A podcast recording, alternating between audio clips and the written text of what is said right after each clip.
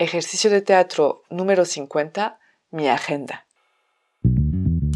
En Teatro para Llevar propongo ejercicios de teatro a quienes lo enseñan, pero también a cualquier maestro, educador, coach, madre o padre de familia. Ejercicios para todas las edades que permiten aprender y trabajar en uno mismo de una forma divertida. Les compartiré mi experiencia y lo que cada actividad aportó a mis clases y algunas anécdotas. Así que levantemos el telón.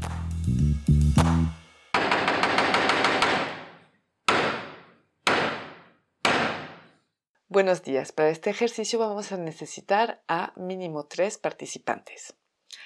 Un participante va a subir al escenario.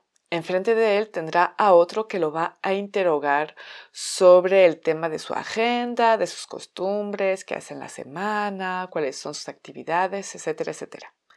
Detrás de la persona que está interrogando va a haber otra persona que hará gestos a la persona interrogada para influenciarlo en sus respuestas. O sea que la persona que está interrogada va a mirar a esa persona y según los gestos que ve va a interpretarlos y responder. Es interesante que en este ejercicio, aunque no sea obligatorio, cuando responda repita los mismos gestos. Las variantes para este ejercicio. Escogí el tema de la agenda, de lo que hace en la semana, pero puede ser cualquier tipo de tema. De hecho, les propongo mucho eso a maestros de idioma que quieren trabajar un tema en específico, de escoger el tema que quieren trabajar en ese momento. Se vuelve algo divertido, entonces es mucho más fácil trabajar temas cuando son divertidos, pero también pueden ser temas completamente improvisados por los participantes. Mis observaciones durante este ejercicio.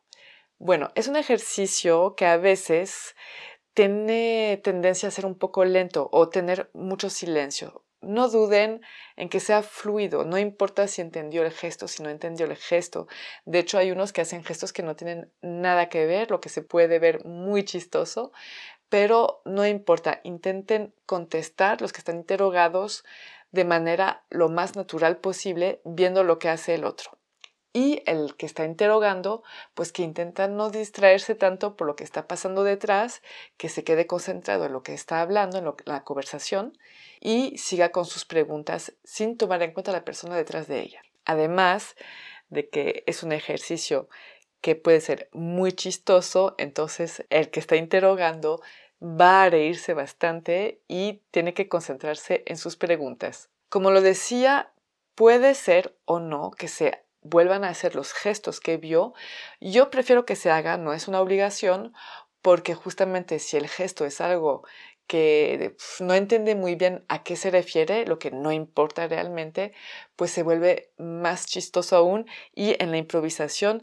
tendrá que solucionar justamente qué significa ese gesto. Como muchos de los ejercicios que les propongo, no importa si lo hizo perfectamente, si el gesto lo entendió muy bien, al contrario, la idea es que se diviertan, que improvisen, que sean hábiles lo más posible, trabajamos la agilidad mental completamente, entonces que sea fluido y que se improvise sin importar si es absurdo o no. Las palabras claves para este ejercicio son la improvisación, la agilidad mental y la observación. Les deseo que se diviertan mucho y les digo hasta muy pronto.